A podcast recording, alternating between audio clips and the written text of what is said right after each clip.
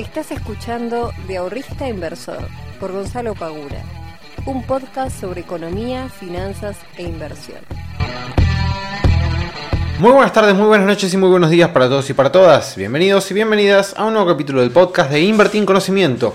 Mi nombre es Gonzalo Pagura, soy el fundador de IEC y soy el responsable de, todas las semanas novedades, información sobre inversiones, sobre economía, sobre finanzas, para que puedas mejorar tus finanzas personales. Como siempre, agradecerle a todas las personas que vienen escuchando este podcast a lo largo de todos estos años, porque ya hace mucho tiempo que vengo grabando esto.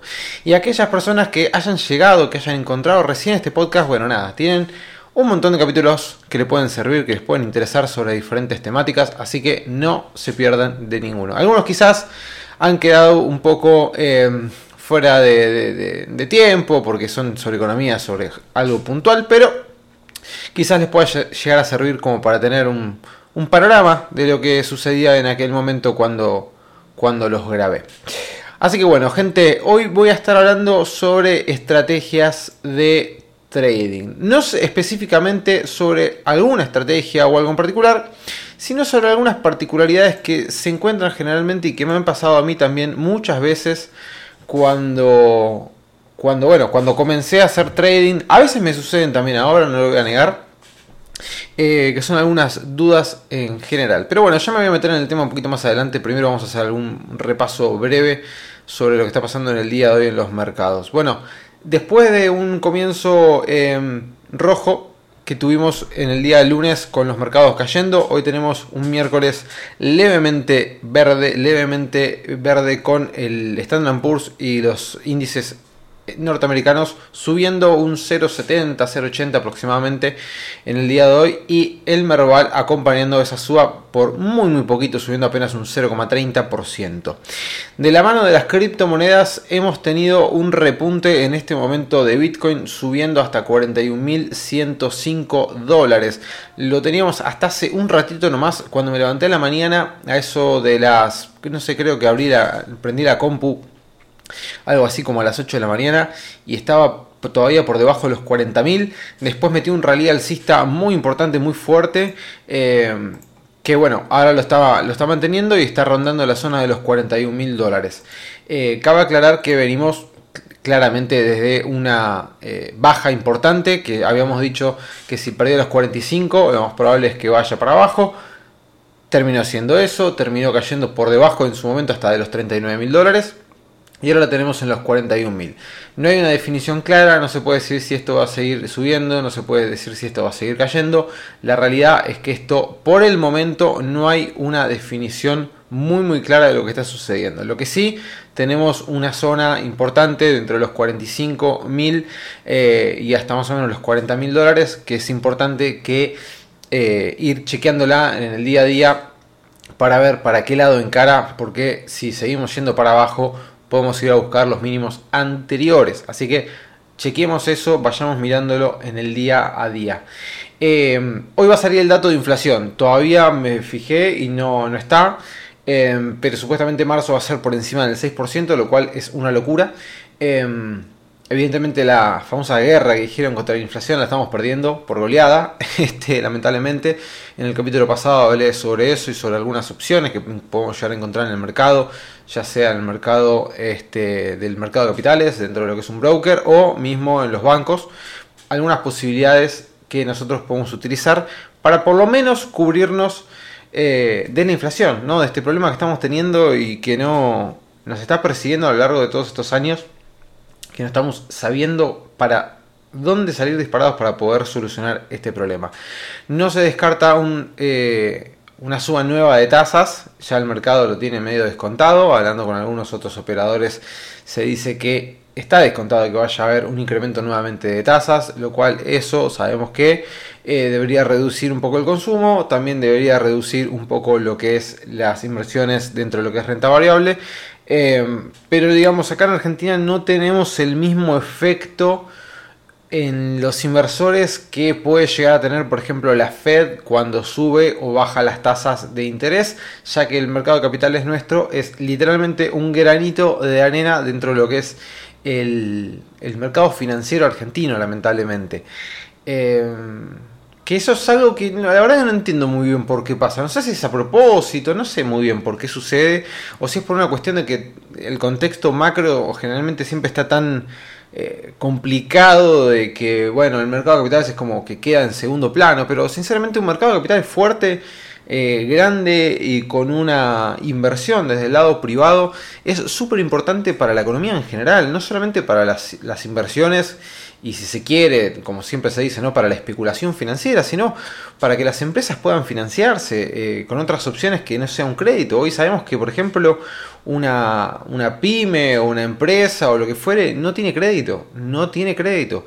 Y si vos querés invertir en Argentina, vos querés financiar un proyecto y no tenés crédito, es difícil.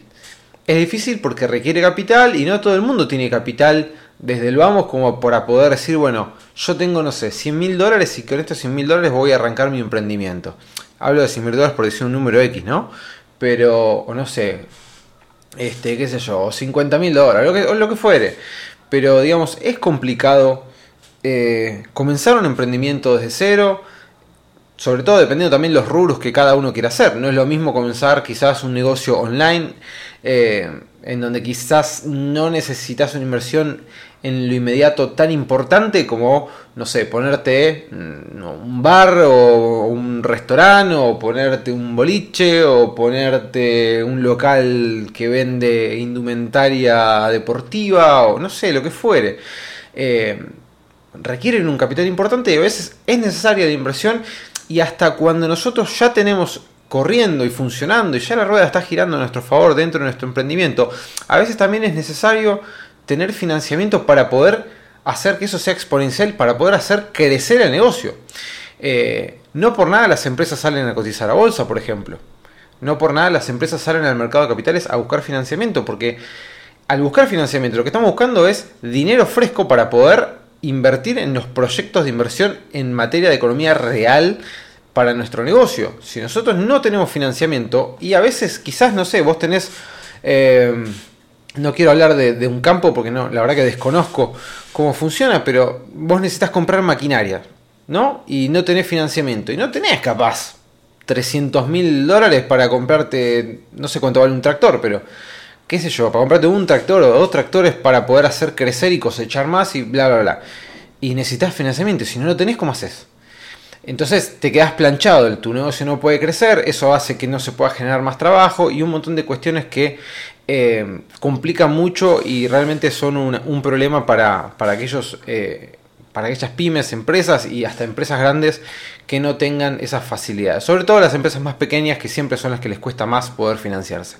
Pero bueno, Em, sin irme por las ramas y ya metiéndome de lleno en el tema que quería hablar en el día de hoy, que es el tema de la estrategia del trading. De vuelta, no me voy a meter, porque aparte en un podcast hablar sobre una estrategia de trading es quizás lo más insensato o difícil que pueda llegar a ser, em, porque no puedo mostrar absolutamente nada, sino con el hecho de em, estar modificando la estrategia constantemente a raíz de malos resultados. ¿Por qué digo esto? Muchas veces cuando nosotros queremos comenzar a hacer trading, implementamos una estrategia, sea cual fuere. Podemos hacer una estrategia por medias móviles, con medias móviles y Fibonacci, con Fibonacci y el RSI, con el RSI y el MACD, con no sé, lo que sea, la combinación que ustedes quieran, la estrategia que ustedes hayan encontrado en YouTube, no importa.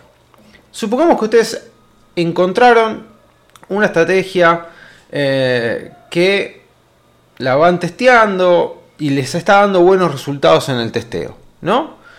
Ustedes agarran X estrategia, la testean durante 100 operaciones diferentes y le da un buen ratio de riesgo-beneficio y teniendo una buena cantidad de operaciones también ganadoras, es una estrategia que evidentemente da buenos resultados, ¿no? Bien, hasta ahí todo perfecto. Ahora, ¿qué pasa? Generalmente, cuando nosotros vamos testeando una estrategia, dentro de un gráfico, supongamos que estamos analizando nuestra ah, estrategia en función del precio de una acción. Como siempre, voy a poner a, mi empresa favorita, que es Apple, eh, y nos da, no sé, supongamos que un 60% de eh, operaciones ganadoras, un 40% de operaciones perdedoras, con un ratio de riesgo-beneficio de 2 a 1. ¿sí? cada estrategia, cada, perdón, operación ganadora gana 2, cada operación ganadora pierde 1, así que teniendo en cuenta que con ese ratio y con 60% de probabilidades de obtener una operación ganadora, realmente es una, estrategia muy rentable. ¿sí? Hagan los números y se van a dar cuenta que es una estrategia muy rentable. Perfecto. La hemos conseguido, perfecto. Encontramos la mina de oro, encontramos la estrategia ganadora que a nosotros nos hace sentir cómodos, que a nosotros nos da un riesgo-beneficio que estamos dispuestos a aceptar, que a nosotros nos está dando una cantidad de operaciones ganadoras que también estamos dispuestos a aceptar. Ahora, ¿qué pasa?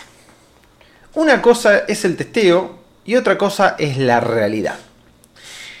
Y cuando nosotros empezamos a aplicar esta estrategia que encontramos y nos ha dado buenos resultados a la realidad, quizás cuando empezamos a operar nos damos cuenta que no está tan ganadora como estaban los testeos o no está el ratio riesgo-beneficio de 2 a 1 que nosotros estábamos pretendiendo o que nosotros habíamos evidentemente analizado y encontrado y que, era, que, funcionaba.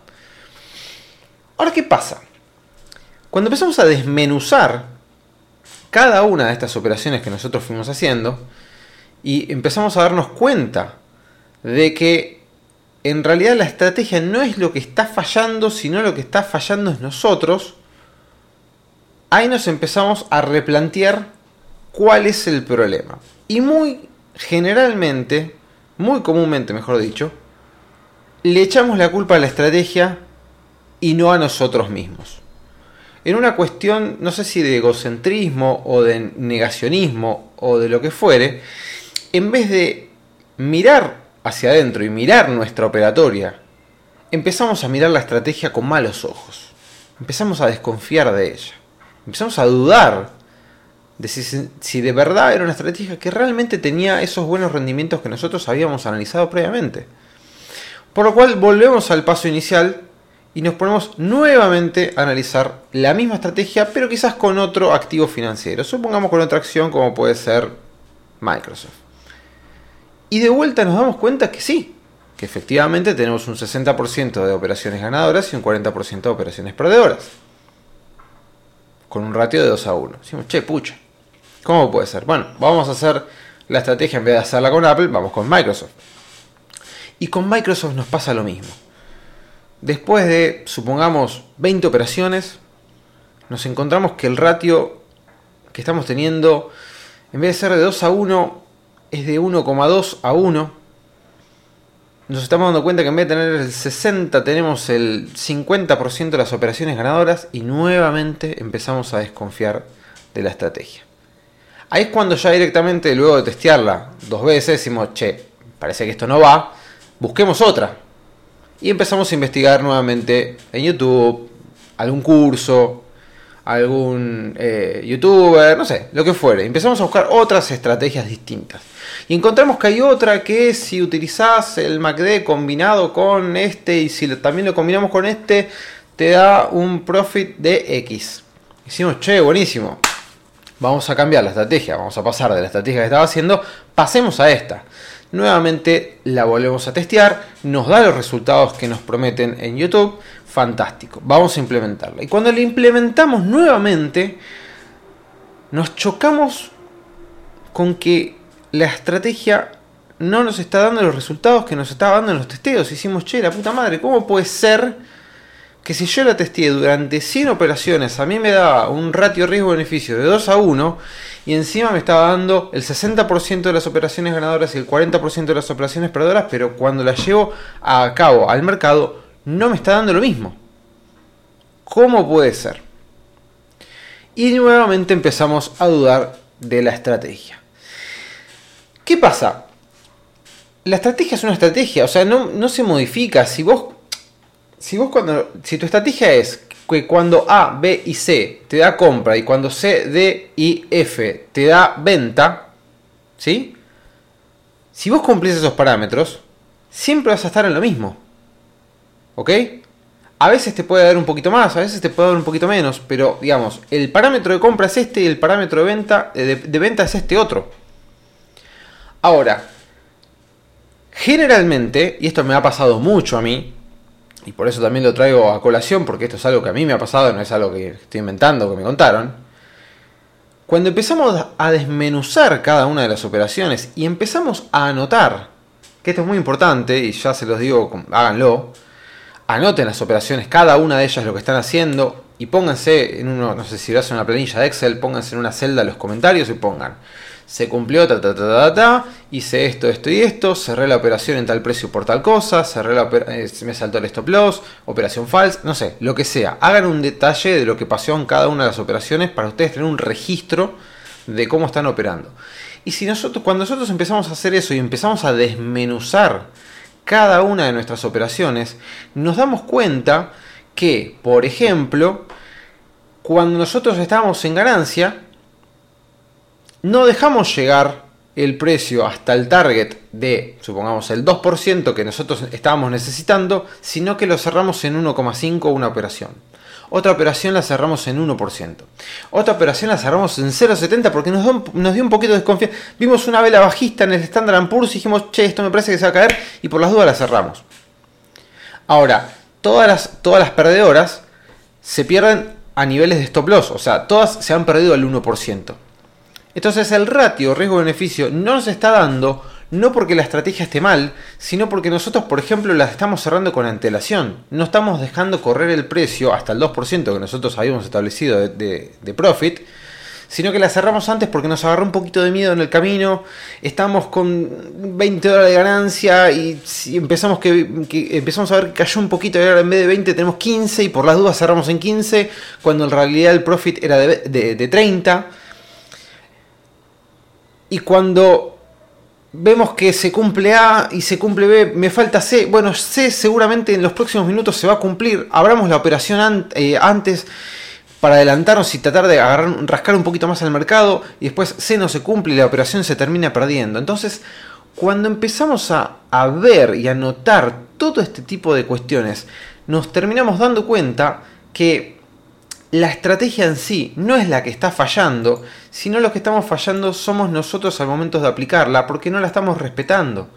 No estamos respetando el profit que nos habíamos propuesto, no estamos respetando las señales que nosotros nos habíamos propuesto, nos adelantamos un poquito porque queremos agarrar el precio un poco más abajo y de esa manera intentar captar un poco más este un poco más de, de precio en el mercado y agarrar un poquito bueno entonces si nosotros testeamos una estrategia que cuando ABC se cumple una cosa y cuando C, D y F se cumple la otra, y no me digan que no sea ABC, lo estoy haciendo a propósito, pero cuando nosotros nos establecemos ciertos parámetros y no los cumplimos, la estrategia no es el problema, porque la estrategia es nada, es una combinación, es una conjunción de cosas que se tienen que dar para nosotros tomar o no una posición, o abrir o cerrar una posición. Ahora, si nosotros no lo respetamos, la culpa no es de la estrategia. La culpa no es de la flecha, es del arquero. ¿Ok? No es de, la flecha, es el que tira. Si nosotros no dejamos llegar hasta el 2% y la cerramos en el 1 y después tenemos un ratio de beneficio 1 a 1, o lo que es peor, tenemos un ratio de beneficio 0,80 a 1, es decir, por cada operación ganadora gano el 0,80 y con cada operación perdedora gano el 1, estamos en un problema. ¿Qué otras cosas también suceden cuando empezamos a desconfiar de las estrategias? Es de que cuando tenemos algunas operaciones perdedoras consecutivas, porque tengamos en cuenta que, la estrategia nos dé un, 0, eh, un 60% de probabilidades de ganar y un 40% de perder, no quiere decir que vamos vayamos a tener 6 operaciones ganadoras y después vamos a tener 4 perdedoras. Quizás tenemos una, una ganadora, dos perdedoras y tres ganadoras y así sucesivamente capaz las primeras 5 operaciones que nosotros hacemos son perdedoras. ¿Ok? Pero después tenemos 12 ganadoras consecutivas. Pero ¿qué pasa? Cuando nosotros llevamos a rajatabla la estrategia y tenemos 5 perdedoras, nuevamente empezamos a desconfiar de ella. Como puede ser si tenía un, porcentaje de 60-40 de que tenga 5 operaciones que son consecutivas perdedoras. Bueno, quizás todas las demás que te vienen después de esas sean ganadoras. No lo podés saber, no lo podemos saber. Lo que sí podemos saber es que tenemos ciertos parámetros que nosotros podemos cumplir. Y si los cumplimos, probablemente tengamos muy buenos resultados. Ahora, si nosotros empezamos a eh, hacer cosas que no corresponden, lo más probable es que nosotros seamos los que estamos afectando nuestros rendimientos y no de que está fallando la estrategia que nosotros habíamos implementado desde el inicio. Esto es algo fundamental y que, de vuelta, me ha pasado infinidad de veces y hasta me sigue pasando hoy en día, de que a veces tengo 3, 4 operaciones perdedoras consecutivas y digo, che, la puta madre, si yo estoy esperando, estoy cumpliendo, ¿por qué no sale? Y bueno, a ver, si siempre saliera, seríamos todos multimillonarios. A veces va a salir y a veces no. El tema es que si nosotros tenemos una forma de operar que vimos que evidentemente es ganadora, implementémosla a rajatabla durante X cantidad de tiempo. Y si durante X cantidad de tiempo, después de muchas operaciones, sigue sin dar resultados, ahí sí empecemos a ver si podemos mejorarla, si hay algo que nos está faltando, empecemos a buscar por otros lados. Pero a priori, si nosotros recién estamos implementando, hay una cuestión psicológica y ahora yo justamente este mes va a salir un nuevo curso eh, en la academia que va a ser sobre la psicología del trader, que en realidad somos nosotros los que estamos eh, modificando constantemente la estrategia sin querer, o sea, no lo hacemos a propósito, pero vemos que estamos ganando 20 dólares, nos faltan 10 para llegar al, target, y decimos, bueno, ya está, me llevo 20, no pasa nada. Pero claro, eso en el largo plazo te termina perjudicando porque tenés un profit más bajo. Entonces, esto es fundamental porque nosotros somos los que en definitiva estamos perjudicándonos al momento de implementar la estrategia y no la estrategia está fallando porque en definitiva es algo que ya está, es un concepto que ya está armado.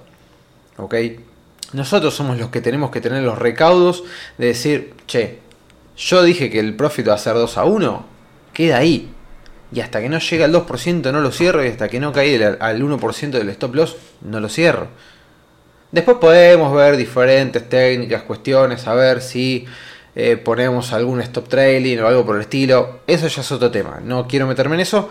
A lo que voy es, si nosotros estamos implementando algo, llevémoslo a cabo. Porque después nos encontramos de que empezamos a armar cosas distintas durante el proceso, en el camino, mientras vamos operando, vamos haciendo cosas distintas y terminamos afectando una estrategia de que capaz que sí es muy rentable y que capaz si nosotros la hacemos al pie de la letra terminamos ganando una buena cantidad de dinero. Es eh, la parte psicológica en el trading, la parte eh, operativa de cómo nosotros nos manejemos y cómo nosotros manejemos nuestra ansiedad, nuestros sentimientos, nuestra ambición, nuestra desesperación y demás, es algo que es importantísimo al momento de hacer trading. Y ni que hablar sobre aquellos que quieran hacer, por ejemplo, scalping, ni que hablar que es mucho más de minuto a minuto, de gráficos de, temporalidades muy bajas, eh, ni hablar ni hablar en ese tipo de, operaciones. Eh, y se los digo porque me ha pasado muchas veces, me ha pasado muchas veces de que he encontrado o he implementado diferentes estrategias, he tenido 3, 4 operaciones malas y decís, bueno, esto no funciona, busquemos otra. Eh, y la realidad es que no es que había que buscar otra, sino que nada, el mercado a veces te, va a dar operaciones buenas y a veces te va a dar operaciones malas, pero si vos después las seguís manteniendo, probablemente tengas una buena eh, rentabilidad. Es así. Muchas veces también lo que pasa es que, no sé, tenemos 3, 4 operaciones perdedoras, vemos que la quinta también va a ser perdedora, pues está a punto de tocarnos el stop loss y sacamos el stop loss y decimos, no, no quiero otra más perdedora y saco el stop loss. Y sigue cayendo y sigue cayendo y sigue cayendo y cada vez se hace más y más y más importante la pérdida y después cuesta el doble poder conseguir nuevamente eh, volver al punto de partida. Eh, algo que por ejemplo implemento yo en mi caso personal, si tengo tres operaciones perdedoras consecutivas, cierro todo, apago todo, bueno, no, apago la compu, digamos, pero cierro todo lo que es el mercado y me dedico a hacer otra cosa. Eh, porque quizás estoy viendo algo que no, no es o no sé. Pero cierro todo y me dedico a otra cosa. Cierro todo me dedico a otra cosa, empiezo a hacer otras tareas, o no sé, me pongo a leer algo, no sé. Eh, salgo de ese, de ese seteo negativo que estoy teniendo. Che, una mala, dos malas, tres malas consecutivas. Chao.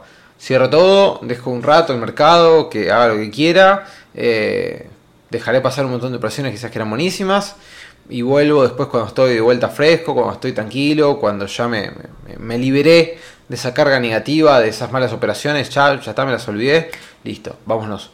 Em, Eso es algo que yo implemento. Si tengo dos, eh, tres operaciones negativas consecutivas, cierro todo, hago otra cosa, me olvido. Y después de un rato largo, vuelvo al mercado buscando revancha. Gente, eh, como todas las semanas, les agradezco un montón por estar acompañándome. Les mando un muy fuerte abrazo, que tengan un lindo fin de semana largo este, y que pasen un fin de semana en familia. Les mando un muy fuerte abrazo, que sea muy bien. Chao.